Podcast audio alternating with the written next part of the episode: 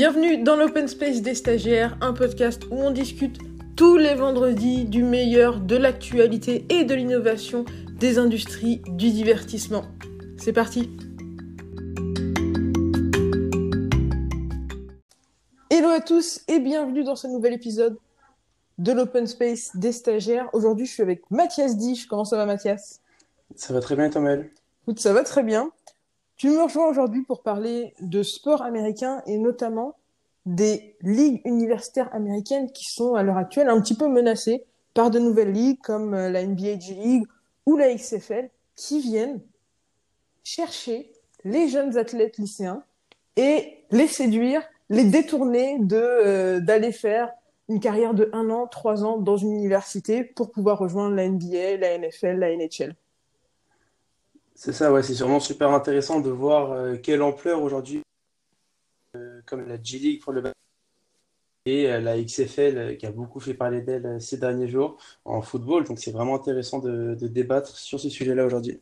Donc là, on a eu l'idée de faire ce sujet parce qu'il y a eu beaucoup, beaucoup de grosses nouvelles qui sont tombées euh, autour de la G League, notamment donc Jalen Green et Jonathan euh, euh, excusez-moi, euh, qui ont décidé de refuser des bourses pour des universités américaines pour aller jouer en NCAA et qui ont préféré rentrer jouer en G League. La G League qui a mis en place un tout nouveau programme de développement des jeunes qui s'appelle la Select Team. Est-ce que tu peux nous expliquer un petit peu plus ce que c'est la Select Team pour ceux qui euh, n'auraient pas suivi? La Select Team, c'est un nouveau procédé, une nouvelle équipe qui a été créée cette année, où en fait, euh, elle va permettre de créer vraiment une euh, nouvelle dimension pour les jeunes joueurs qui, normalement, avec le parcours classique, allaient en NCAA, donc qui est le parcours universitaire. Et en fait, elle essaye d'attirer ces jeunes talents comme euh, Jalen Green, comme tu disais, et Kuminga, qui sont des top players vraiment de, du lycée américain. Ils vont essayer de les attirer en leur offrant un beau contrat hein, avec 500 euh, 000 dollars euh, de recettes par saison, alors qu'on rappelle qu'en NCAA, les joueurs ne sont pas payés. Donc euh, voilà, le principe, c'est vraiment réussir à créer une équipe autour de ces jeunes joueurs très talentueux, avec euh, ce qu'on appelle des vieux briscards de, de, la NBA, des anciens joueurs de la de ligue professionnelle, qui vont leur apporter toute cette expérience-là et les préparer au plus haut niveau, donc avec l'objectif ultime de rentrer en NBA. Donc des joueurs qui allaient en G-League, ça se faisait déjà. On avait des exemples comme euh, Pascal Siakam, par exemple, qui avait fait un passage. Mais euh, à l'époque, c'était dans des conditions qui étaient bien moins bonnes que celles de la NCAA et c'était beaucoup moins euh, populaire euh, de ce fait. Par exemple, on avait un, un, un salaire, un salaire euh, minimal et, et, presque le salaire moyen qui était de 35 000 dollars pendant une période. C'était même 19 000 dollars par saison pendant une période. C'est très faible. Tu l'as dit là, ce, ce nouveau, ce nouveau programme de la NBA est quand même beaucoup plus intéressant financièrement pour les joueurs. Et le problème qu'il y a, tu l'as soulevé, c'est que les joueurs en NCAA ne peuvent pas être rémunérés. C'est quelque chose euh, qui est vraiment gênant. Quand on voit que euh, des joueurs comme euh, Zion Williamson, Zion Williamson, il a été estimé qu'il avait rapporté 5 millions de dollars à Duke sur sa dernière année. Donc, se dire que voilà, il faut qu'il a joué euh, gratuitement à NCAA, ça peut être compliqué pour beaucoup de joueurs. La question c'est maintenant, Mathias, est-ce que tu penses que le niveau qu'il y a en NBA G League, il te permet de te préparer correctement à la NBA, la grande ligue? Bah, C'est tout le débat, c'est tout le débat aujourd'hui. Euh, comme tu dis, il y a un qui se mérite d'être posée aujourd'hui, c'est euh, la première, c'est en termes d'argent, de, rémunération, de sécurité que les joueurs vont pouvoir avoir. Mais la deuxième, oui, c'est en termes de niveau. Est-ce qu'aujourd'hui la G League est pertinente pour ces joueurs euh, qui, euh, qui visent tous le parcours en NBA par la suite? Est-ce qu'ils vont réussir à développer des compétences qu'ils peuvent développer en NCAA avec le parcours classique?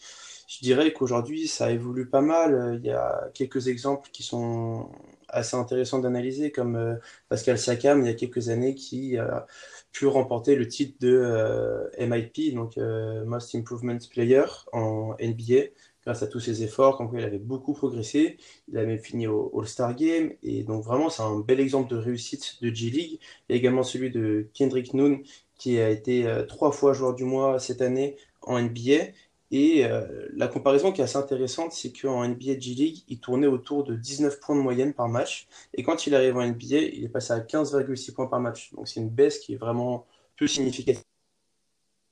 Je pense que ça démontre vraiment le, gain de niveau qu'a pu avoir euh, la G-League, sachant que si tu passes d'une G-League à une NBA, bah, tu vas quand même pouvoir réussir à avoir euh, un scoring qui va être assez similaire. Donc ça démontre vraiment que le niveau est similaire et, euh, montre que la G-League a toute sa place aujourd'hui dans le parcours, en tout cas dans les possibilités que les jeunes qui sortent de lycée peuvent avoir entre la G-League et la NCAA.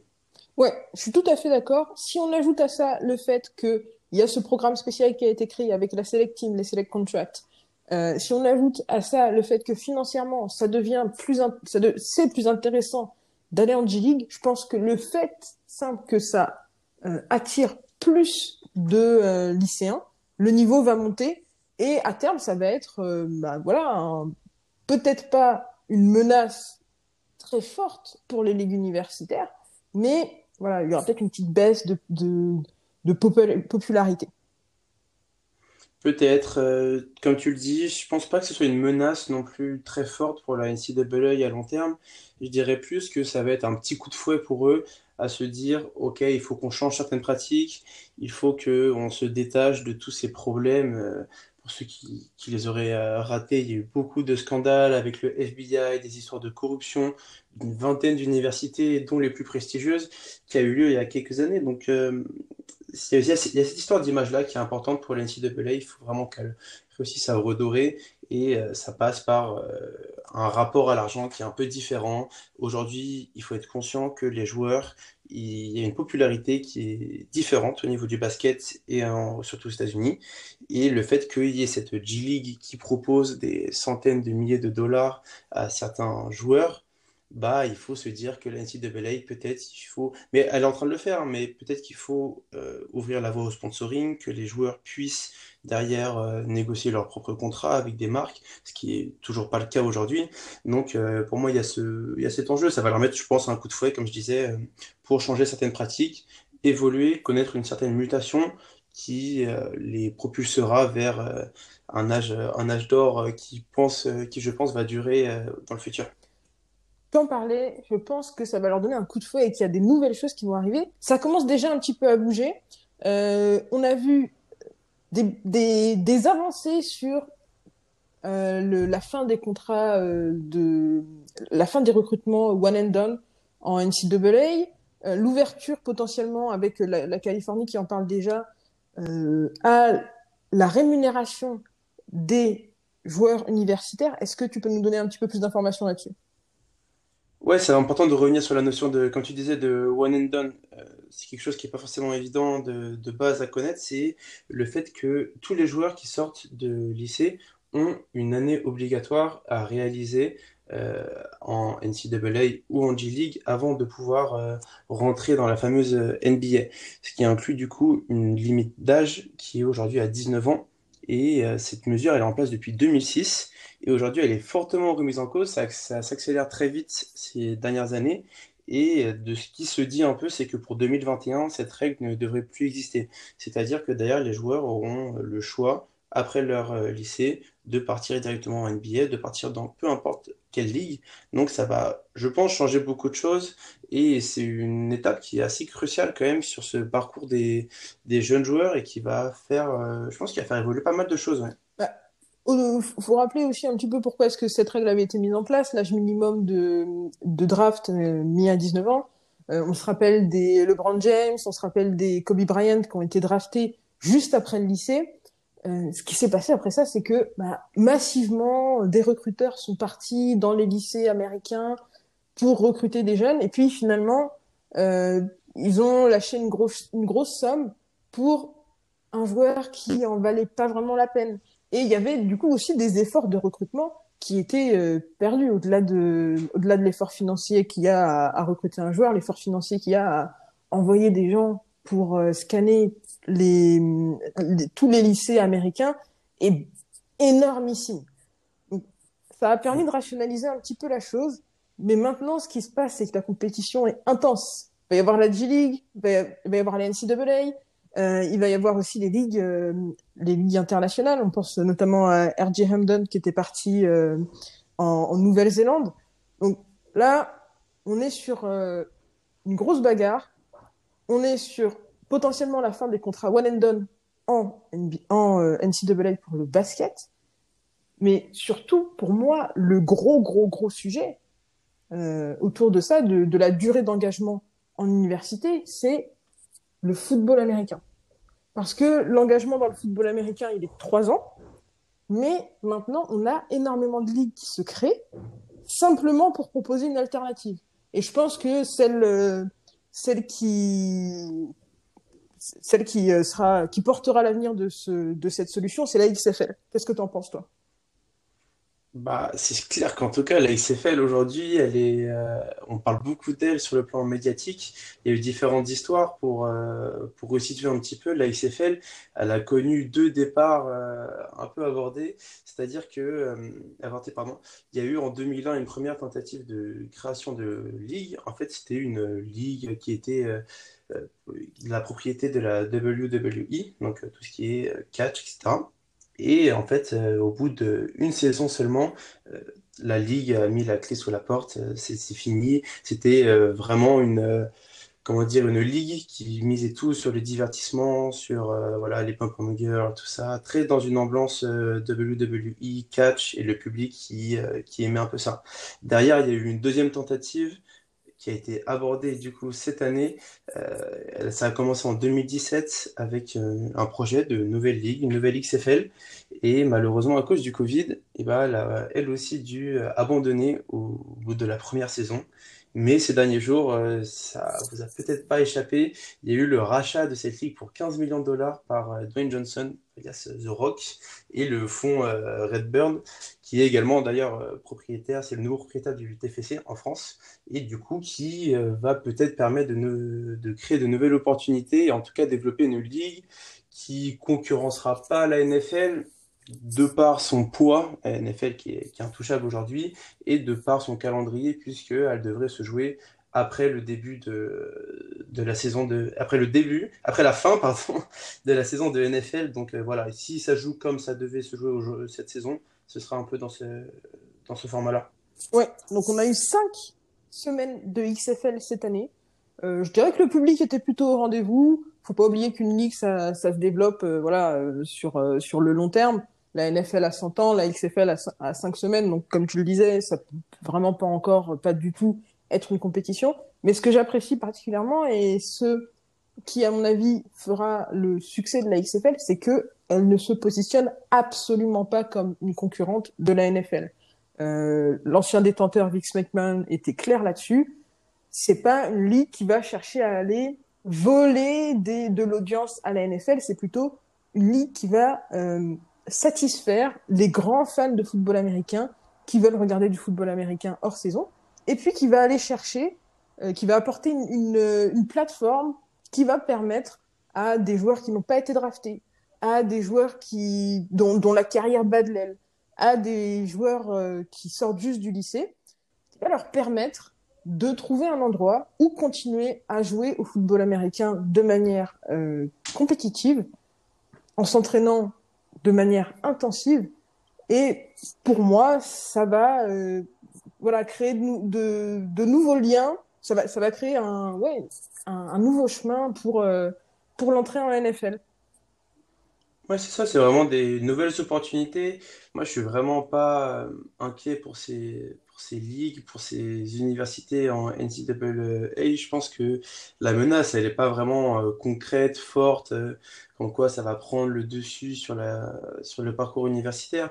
C'est juste que ça va apporter des nouvelles solutions, des nouvelles opportunités à certains joueurs qui ont juste pas envie d'aller passer trois ans sur le banc de la fac à aller à l'école, à ne pas recevoir d'argent de par leur activité. Et euh, moi, j'aime toujours rappeler que la parcours, la carrière d'un joueur de football américain en NFL, elle est super courte. Ça peut jouer, il y en a qui restent euh, deux ans, d'autres qui réussissent à, tirer leur épingle du jeu, à garder un bon niveau sur plusieurs années. Mais c'est jamais très très long. Donc, euh, si tu te retrouves dans le futur sans diplôme, euh, à 30 ans à avoir fini ta carrière, bah, ça peut être un peu compliqué. Donc euh, pour moi, c'est là que réside euh, le fait que c'est pas une grande menace non plus pour la NCAA. Juste, ça va voilà, ouvrir des perspectives à des joueurs qui ont envie de sécuriser des montants dès à présent. On connaît les risques de blessures, surtout dans un sport comme le football qui est de plus en plus violent. Donc euh, ça se comprend et en fait c'est une offre qui répond à la demande, je pense aujourd'hui de, de tout ça. Et il faudra voir ce que la XFL va donner. Il y a eu deux échecs. Est-ce que là, elle va réussir à, à, émerger, à vraiment rester de manière durable? Faut, Il y avait un beau projet quand même, hein, juste avant euh, ce coronavirus qui a un peu euh, mis du plomb dans l'aile de la XFL. Mais le projet, il était intéressant. Euh, comme tu disais, ça se positionnait sur un marché qui était différent de la NFL. C'était pas pendant la même saison. Et en plus, c'était dans les mêmes villes. C'est-à-dire que presque toutes les villes où il y avait des équipes de XFL, il y avait déjà des équipes de NFL. Donc euh, ça ne vient pas euh, venir sur les plates-bandes de la NFL. C'est pas du tout une cannibalisation du marché. C'est vraiment euh, proposer du football pour ces fans-là qui sont déjà existants tout au long de l'année et on peut que s'en satisfaire, je pense. Oui, moi j'ai un seul point d'inquiétude pour la XFL, comme tu le disais, super projet, moi, j'aime beaucoup parce que ça va vite. Tu vois, c'est tous les temps morts sont sont un petit peu plus courts qu'en en NFL, donc ça, ça me plaît beaucoup. Si vous avez écouté le sujet de la semaine prochaine, de la semaine dernière, vous savez que les règles de la NFL et les règles de la XFL sont pas vraiment les mêmes. Euh, on a euh, de, de, du, l'obligation de jouer un running play après un touchdown, par exemple ça change pas mal la physionomie du jeu, ça change la stratégie. Donc la seule chose qui m'inquiète un petit peu, c'est de me dire, euh, quelqu'un qui est habitué à jouer en XFL, qui est entraîné pour la XFL, à quel point est-ce que facilement il va s'adapter à la NFL Ça peut paraître du détail, mais quand on est sur du sport de très haut niveau, je pense que c'est des choses à prendre en compte. Donc c'est pour ça, voilà, il faut voir la chose avec nuance, mais je pense et j'espère, je pense comme toi, on va rester avec euh, une XFL qui crée du spectacle, qui crée du talent, de manière à faire concurrence à la NCAA. Ça va rendre la NCAA meilleure, ça va nous fournir plus de beaux jeux, ça va nous fournir plus de beaux sports. Et pour moi, on a tout à gagner de ça. C'est clair, surtout en plus avec ce beau projet de rachat de Dwayne Johnson, euh, alias The Rock. Moi, je sais que j'avais regardé Ballers euh, pendant des, années où j'avais eu cette saison, et là, c'est un peu Ballers ce qui se passe dans la vraie vie. Donc, euh, ça risque d'être assez fou quand même ce que Dwayne Johnson peut nous faire. je pense qu'avec surtout le fonds d'investissement Redbird, il y a pas mal de moyens qui pourraient être investis. Donc, intéressant. Je suis très curieux en tout cas de savoir ce qui va se passer dans les prochaines années. Euh, ça repart encore à zéro. Je ne sais pas s'ils vont vraiment suivre euh, ce qui devait se faire cette saison, comment est-ce que ça va évoluer. Mais euh, comme, vraiment, comme je dis, je suis très impatient de voir ça et ça va offrir de nouvelles perspectives et à voir en fonction du succès que ça peut avoir, ça peut devenir vraiment quelque chose de bah, d'assez beau, d'assez étonnant et, on demande que ça. On a deux, deux, beaux incubateurs qui, qui s'ouvrent, même si la G-League est là depuis longtemps à la fois la XFL, non rattachée à la NFL, qui va permettre voilà, d'avoir ce lien, cette, cette, cette voie alternative à la NCAA pour le football américain, la G-League, qui elle est un incubateur intégré à la NBA, qui va être aussi une voie parallèle à la NCAA pour le basket. Je sais pas toi, mais moi, ça me donne énormément envie de suivre ces incubateurs-là. Ça, ça va vraiment créer du...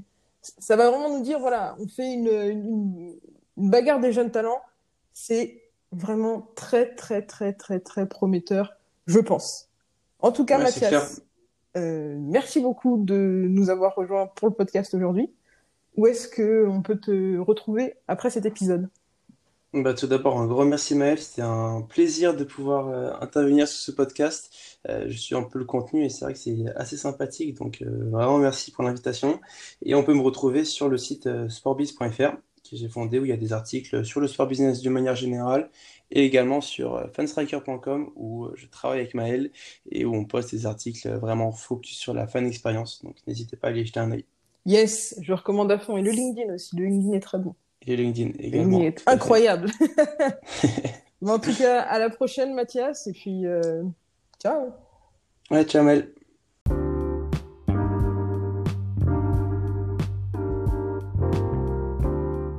Merci de nous avoir rejoints pour ce podcast. N'hésitez pas à venir discuter avec nous de tous les sujets qui vous intéressent dans toutes les industries du divertissement, que ce soit la musique, le live entertainment, le sport, le gaming, le cinéma.